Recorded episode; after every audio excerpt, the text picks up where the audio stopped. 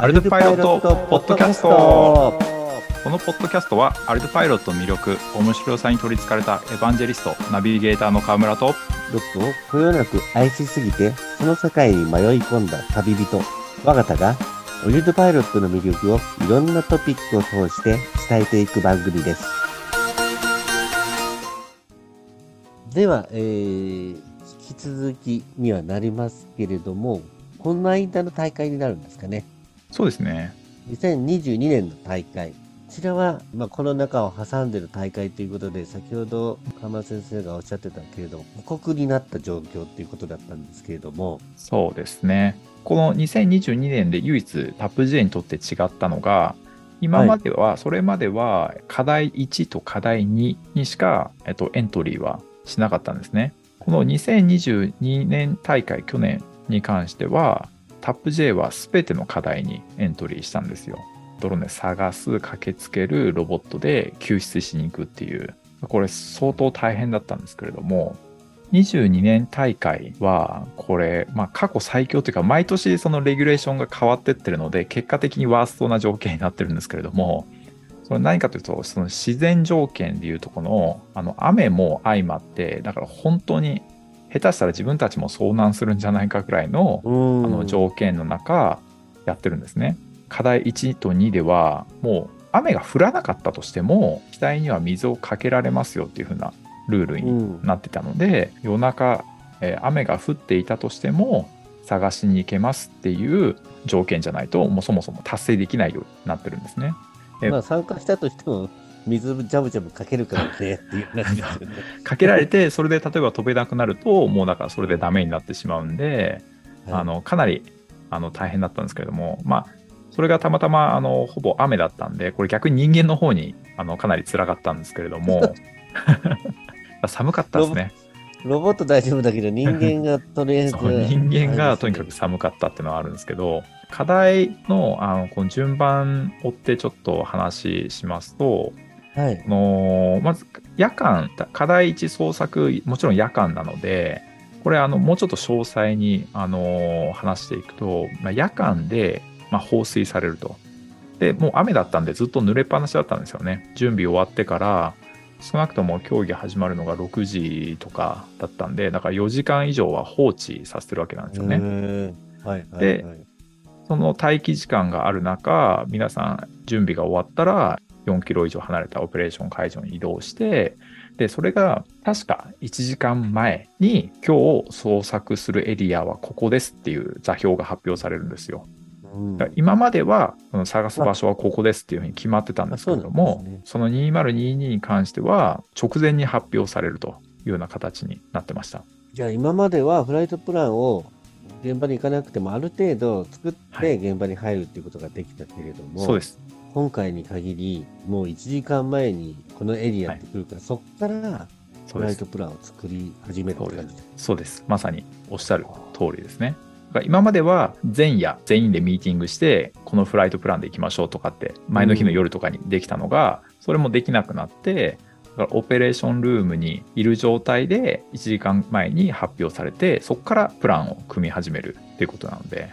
なのでそこがかなり大きくだからこれがかなりリアルだと思うんですよね。実際のコード情報とかは分かるんですかね？あなので、そこは座標しか発表されないんですね。範囲の座標しか発表されないので、そこをどういうふうに飛ぶかっていうのは、もう各チームに委ねられる状態なんですよね。うん。なので、タップ J は山の起伏がどうなっているかわからないので、まあ、そこはだからテレインフォローっていう形で飛ぶっていうのが毎回のアプローチなんですけれども、でその毎日、まあ、その直前に渡されてくる捜索エリアで、まあ、みんなでここを飛んだ方がいいんじゃないとか、あそこ飛んだ方がいいんじゃないかとか、そういう、まあ、ディスカッションしながらミッションをまず作ると。でうん作り終わったら、じゃあこれでいいですかってことで、機体にアップロードするんですけれども、まあ、タップ J の機体は LTE2022 は LTE で基本的に常時つながっている。そのアップロードするうん場所も、もう、あれですか、機体から4キロ離れたはい、そうです。場所からっていうことですか？そうです。なので、あの離陸あの離陸場所にはいちゃいけないんですよ。誰も。はい、誰もいないです。あの大会関係者があのはい。あの警備してるくらいなんですよね。だからこれかなりリアルだなっていうなんか印象を受けて、だから実際の創作も、だからその創作エリアって時々刻々とこう変えていくじゃないですか。例えば、はい。今日はここ探したので明日はここ探しましょうとかってこう突然変わるまあじ事情はよくわからないですけど突然変わることもあればよりなんか実践的な感じがしましたね。でも実際のだったら、一応北が見えるところにあって、そこから飛ぶと思うんですよね。まあそうですよね。そうですよね。あのまあもしかしたらもうちょっと先の世界を見ているのかもしれないですね。ああの専任のプロフェッショナルなオペレーターじゃなくても機体さえそそこにあれば創作になるほど行けると。はいはい。オペレーションは全部リモートから。そのタップ J は常にバッテリーを充電しておくっていうアプローチだったので、LTE 回線であの常時機体とはコンタクトが取れて、モニタリングもできるし、えーミッションのアップロードもできる状態でした。うん。アップロードして、そのまま自動で飛んでいってもらって、で、捜索エリアから、あ、じゃあ捜索エリアから飛び終わって出てきました。ってなった状態で、こう、えー着陸場所に向かうんですけれども、はい。着陸に向かう最中で、まあ、もちろん常時 LTE につながってるので、あの、撮影した画像とかを解析するまでワンコマンドでできるようにしてたので、じゃあ実行しますって言って、すぐスキャンして、まあ一発で見つかったんですよ。おい、すごいですねだ。から創作エリアを出てじゃあダウンロードしますって言って実行して数秒後には「いた!」ってこうガッツポーズをしたんですよ。えいたーっえてこう今したのを覚えてるんですけどまあこれもあのこのポッドキャストを聞いてる人にしか話さないエピソードなんですけれども はい。あのいたーって言ってタップ J が使ってるツールは本来いればそこのいるところをクリックするとはいはい。結構高精度な GPS 座標が出るようなあのシステムを使ってたんでパすけれども、んかで、あれですか？そうです。はい、そうでクリッす。クすると、はいそこの場所がわかるんですかはい、キャンベラ UAV チームが使ってるツールなんですけれども、僕らもそれを改良して使っていて、はい。で、クリックしたらですね、座標が出なかったんですよ。おお。これがハプニングでしたね。これ結果的に言うと、初めて参加した時からずっと使ってる赤外線カメラ、いサーマルカメラだったんで、ファームとのその兼ね合いで GPS 座標がその撮影した画像に入ってなかったですうよ。変な座標しか出ないっていうのが分かって、あ、これ座標入ってないですねって話になって、でそこで、あ、ダメかってなるチームじゃなくて、はい残った時間で、まずテレメトリーデータっていうのが保存されてるので、はいはい。何時何分何秒にここを飛んでましたっていう、あれパイロットのログで言うと T ログはい。っていうのが残ってるので、その T ログから探すチームと、その撮影されたブラックホットな画像に映ってた特徴から地図と照らし合わせて、あの、サーチするチームに分かれたりとか、あとは常に録画してたので、その地形に近いところに飛んでたのはどこら辺だとか、とにかくメンバーで担当分けが自然とされて、テレメトリーチームからはこの座標が上がってきて、えーその他のこの地図から見る方のチーム、こう座標が上がってきて、で、まあ、はい。いろんな候補が上がってきて、最終的に報告した座標は6メートル誤差だったんですよね。おーあの、すごい結構あの、な精度で。だから実際にツールと使ってる時と、あの、変わらないくらいの誤差で、あの、報告ができて、えあの幸いにも達成できたっていうちょっとそういう裏話もありましたね。ー夜間だから、普通にあれですもんね、光学のカメラ使えないんですもんね。普通のあのカメラだと無理ですね。なのでそうですよね熱、はい、熱を撮影するカメラでないとダメなんですよね。いや、それはチームワークですね。だからここがやっぱりこうタップ J の面白いとこっていうかその結構あの落差が激しかったというかい喜びから一気にこう あのあのどん底に突き落とされそこからさらにこうあの達成したというふうになったのでこれはかなり楽しかったというかこれ結果的に今大会全課題通して達成したのはタップ J しかいないんですね。これはラッキーだったことなんですけれども、そう、課題チームもですね、今回は創作エリアに複数マネキン置いてあるんですよ。はいはいはいで。タップ J は1体しか見つけられなかったんですけれども、他のチームはもう複数体見つけていて、ただ何がダメだったかというと、報告する時間がタイムオーバーしてたのと、報告した GPS 誤差が大きかった。っていうのがあって、タップ J はまあラッキーだったっていうのがうん。あるんで、余裕ではなかったんですよね。だからたまたまっうんていう感じなんですけれども、だからそこはまだ課題を残してるんですけれども、タップ J としては。まさにエンジニア集団って感じがしますね。そうですね。次は、あの、課題に駆けつけの話なんですけれども、これ基本的な、その水かけられるとか、夜間とか、完全リモートとかっていう、そういう基本的なレギュレーションっていうのは、課題1とあんまり変わらないです、これは。これはあれですよね。マネキンがいる位置情報はもうもらえてるんですよね。そうです。もらえています。なので、えっ、と、もうここに遭難者がいますっていう座標が知らされて、で、そこに向けて、えー物資を届けるっていうところを、あの各チームがアプローチするということになっていて、でこれもタップ J は毎年必ずこれは全自動のミッションでやっていて、なので座標が発表されるとともに、これもまた自動ミッションを組むというか、発表されてゼロから組むんではなくて、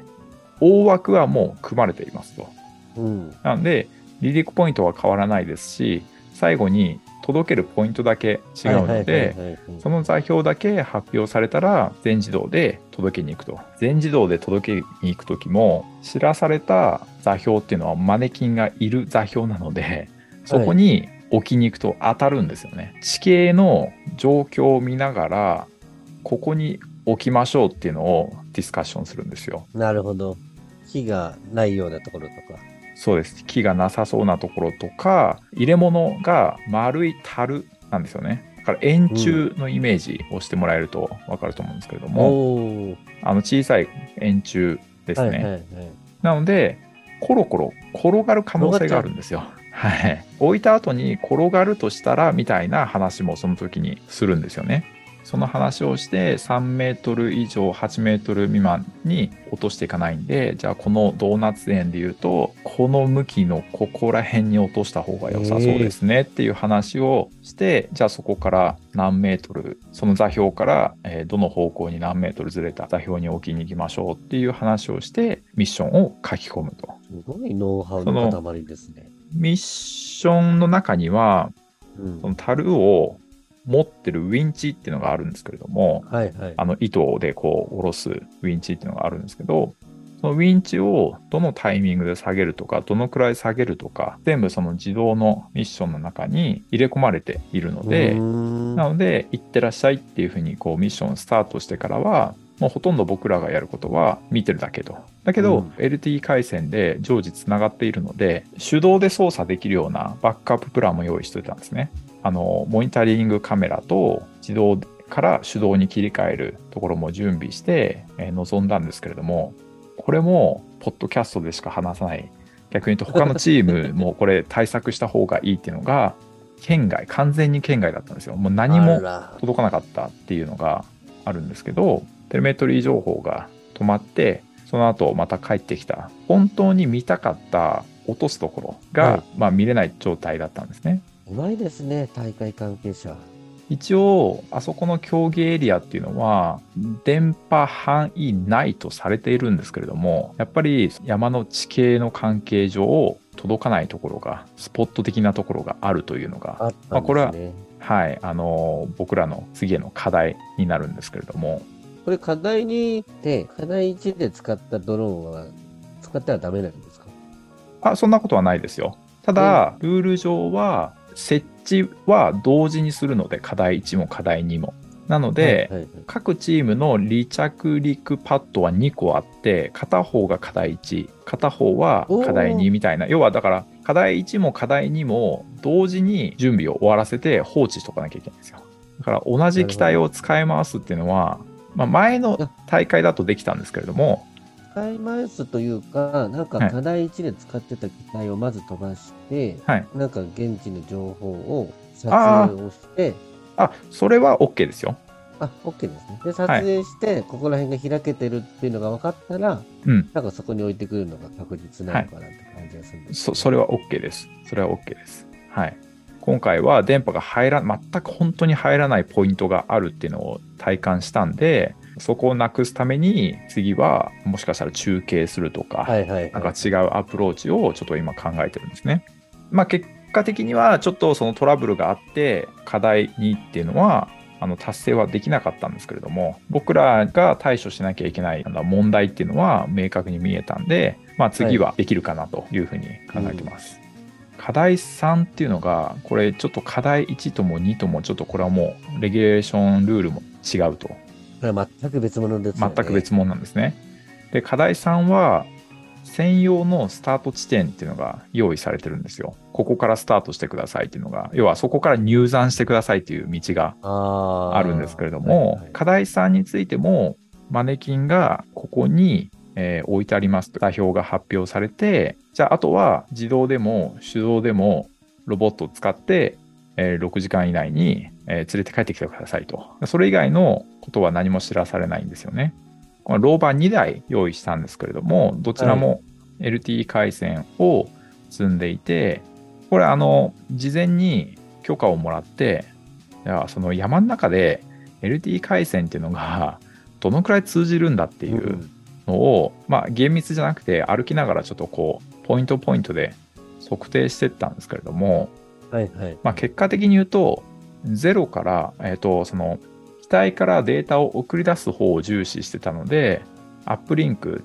の方なんですけれども、ゼロから0.5メガくらいしか、どんなに早く出なかったんですね。そうですよね。空飛ぶものであれば、電波届きやすいかもしれないですけど、はい。ローバーですもんね。そうなんです。そうなんです。そ、そこが、だから地面に近いところで、しかも木の下を走っていくので、なんで人が歩くくらいの感覚なんで、ちょっとこれは確認してみようってことで歩いてみたら、これは想像以上にやばいポイントだっていうのが、うん、あの分かったんですけれども、0から0.5なので、もちろんだからそういうスポットみたいなのはあったんですね。ここは、もし入っちゃったら、えーまずいってことで、だからそこら辺もあるだろうっていう前提だったので、ローラ回線っていうのをメンバーでやってる人がいるので、ローラ回線の直接電波ですね。かなりうん、あの長距離届く別回線を用意してたので本当に LTE が切れた時にはそのローラ回線で操作するっていうのを設けてたので、まあ、だからそのスポットに入ること自体はそんなに心配はしてないんですけれどもそういうちょっと過酷なところなんだなっていうのは現場に入ってみて、ああって思いながらやってましたと。結果的にはですねこの6時間っていうのはほぼほぼ片道で費やしてます。片道6時間ですか。片道だから4時間強くらいかかってますね。ははい、4時間以上、5時間かかってないくらい。なんでかっていうその理由もちょっとあって、通信速度がめちゃくちゃ遅いんですよね。通信のラグっていうのがすごく大きかったんですよ。カメラをその各ローバーには4台以上は積んでましたね。片方は4台で、もう片方は7個くらいつけてたと思うんですよ。同時に見るんじゃなくて、いろんな方向につけて、あの見たいカメラをチョイスするっていう方式をはい、選んだんですけどこでしかもかなり小さいデータで済むようにそのサイズを絞ったりとのか、はいはい。いろいろ工夫はしたんですけれどもそれでも操作しているのとやってくる映像っていうのはかなりまあラグが激しくて片道操作はあれですか？マニュアルで。はい。今回は自自動ではなく、はい、あの完全にあのパイロットによる操作ですね。これもどんな様子だったかっていうのは、あの興味ある方のためにあの概要欄に載せておきますので、あの見てみてください。ラグの激しいで、かつ画角も限られたカメラを見ながら、ひたすら操縦するんですけれども、進んでは電波が悪くなって、止まうん止まらなきゃいけないとか、すあのむやみに進むと、カメラの映像と、その操作信号のそのテレメトリーのラグっていうか、全然違うんですよね。だから操縦は全然できるんだけれども、カメラ映像がやってこない。で、むやみに操縦すると、崖下に墜落する、落ちるってことになるので、それで進んでは止まって、進んでは止まってっていうのを繰り返してると、まあ、そのくらいの時間がかかったっていうことになりますね。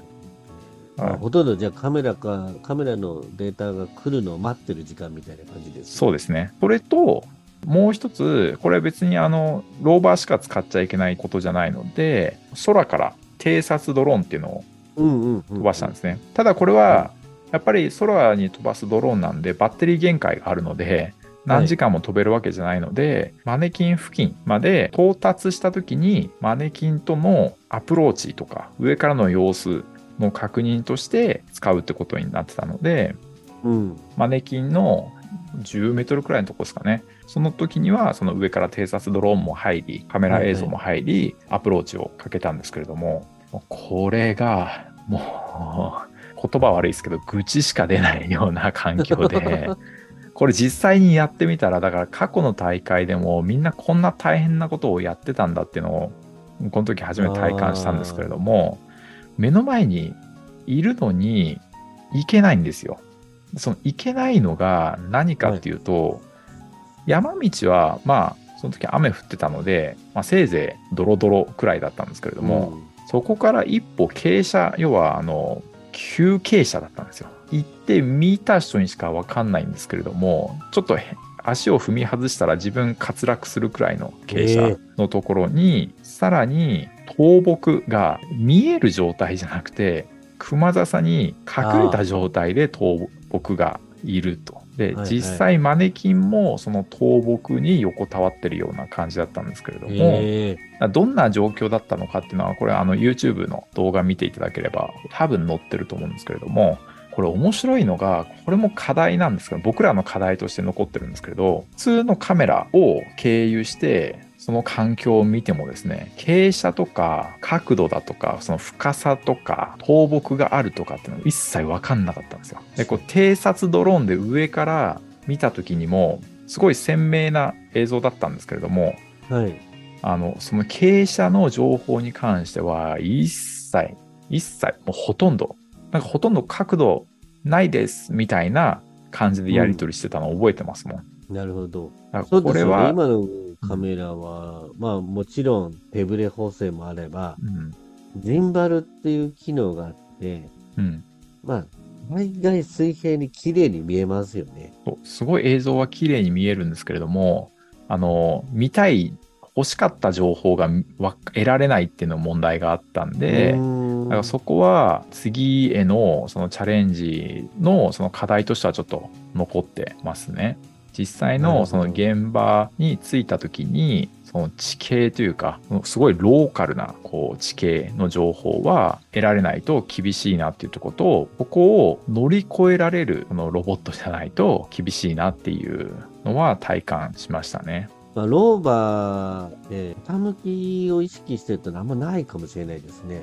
コプターであれば、うん、動くたんびに傾いたりするので、うんまあ姿勢制御に関しては結構な情報はあるかとは思うんですけど、うんうん。ローバーは確かに傾き、何でそうですね傾いてるかそっていうのう。でもその傾きっていうのは一応見れるので今回その山の中ってことでい。つこう変なところに乗り上げて倒れちゃうかもしれない、要はその転倒して動けなくなるっていう状態になるかもしれないっていうのがあったのでそこの傾き今ローバーがどのくらい傾いてますみたいな角度は結構常に、うんあの気にかけてたモニタリングしてたんですよ。はいはい。でその時にいざ前のエピソードでも話したその僕らのローバーっていうのはたどり着いてマネキンにアプローチできたっていう、うん触れたっていう話をしたんですけれどももうその時は、えー、とカメラ越しでは傾斜の情報はほとんど分からなかったんですけれども操作の体感としてそれは1個だけ得られたのがマネキンに近づいてもダメだったのでちょっと引いてみようと思って少しだけ後ろに下がったんですよ。はいそしたらですねカメラ映像がぐーって後ろにこう引いたんですよ。ああれそんなに下がった感じじゃないのにすごい動いたんですよ。だからそれって今思えばあのいやローバーが滑って滑落してたっていうようなバックっていうかね。そう滑り落ちたっていうそこからまた地道に登ってとかっていうふうにやってたのでかなり過酷な環境だったなでもそういうところをクリアしていかなきゃいけないんだなっていうのが、まあ、次の課題ですね。なんか、他の参加チームとかはあったんですか？あ今回この課題3にチャレンジしたのはタップ J しかいないですね。ああの毎回大会でチャレンジするチームはいるんですけれども、はいあの大体1チームくらいしかいないですね。あ。うん。なので次の、まあ、今年大会があるとしたらあの何チームか、まあ、タップ J は多分また出ると思います、うんこの課題3には。抱えている問題をなるべくクリアしてあの達成を目指すのでそんなあのに近くま他のチームで行ったチームってあるんですかね？目の前まで行ったチームいますよ。過去の、うんはい、大会でもいたんですけれども、でその時にあの目の前まで行ったけど、スタックして動けなくなったっていう話を聞いてたんですけれども、あその時は、あそうなんですね、だったんですけど、いざ自分たちが行ってみると、あそういうことだっていう、要はだから倒木だとか、そういった条件であの動けなくなっているっていうのが、そうなってたんだなっていうのが、こう体う感ん。できたっていうところありますね。厳しいんですね。課題さん、今年もある、あればいいですけどね。そうですね。ただこれ、厳しいだけで終わっちゃうとあれなんで、あの、うん。あの興味があって参加したい人のためにあの補足情報で言うと課題さんは2000万の達成すれば2000万なのであの、はい。まあこの難易度に対しての、まあ、それだけの賞金が出るのでそこもちょっと楽しいところではあるんですよね、はい技術的な楽しいもあるんですけれども、あの賞金があるっていうのもまた楽しいポイントなので、まあでも、賞金が大きいのはそうなんですけど、これできたっていう実績が非常に大きいですし、それができると、本当になんかこう、あれですよね。日本全国の山岳地域でデマンドが増えますよね。いや、まさに、いや、これ目の付けどころがさすが旅人若田さんなんですけれども、あの、うん。こう完全に、まあ手動でもいいから、ロボットだけでそれができるっていうのがまずすごく大きな一歩だと僕自身も思っていて、うん。だからそこをやるのはタップ J でありたいとは思ってるんですけれども、いや、いいですね。はい、まあ、賞金がなんだっていうと下世話ですけど、やっぱそれができることによってね、未来が広がっていくとは思うのいやで。そうなんですよね。ではまた、あれですかね、今年、まだ発表は6月ぐらいなんですかね、大会のそうですね大体、はい、あのゴールデンウィークが明けてからじゃないと、あのうん。あのやるかやらないかとか情報が出てくるってことになるので、まあは、僕らはあるだろうなっていうふうにあの想定して2022が終わった直後からみんなもう疲れたとかなんとか言って あのいろいろ言ってたんですけれどもなんやかんややっぱりこの2023に向けていろいろ技術検証も進んでいるので、やっぱり毎年ルールが少しずつかなりい。リアルな遭難救助になってきてるので、2023も、まあ、もう少しその新しいルールが発表されて、もう少し過酷になるのかなっていうふうな想定もしてます。ではもうなんか今年、まあやるかどうかはあれとして、活動としてはもう動き出してる感じ。もう、あの、個々人では、レベルでは、あの、動か、動いていますね。チームとしては、あの、レギュレーションが出てきてから、要はその大会が開催されるっていうのが確定してから、チームとしては動くんですけれども、まあ、はいそれがあるっていう前提で、個々人ではもうすでに動き出してはいますね。はい。えー、ではですね、まだまだ続きますけれども、この先のお話は次回で、えーお願いしたいと思います。よろしくお願いいたします。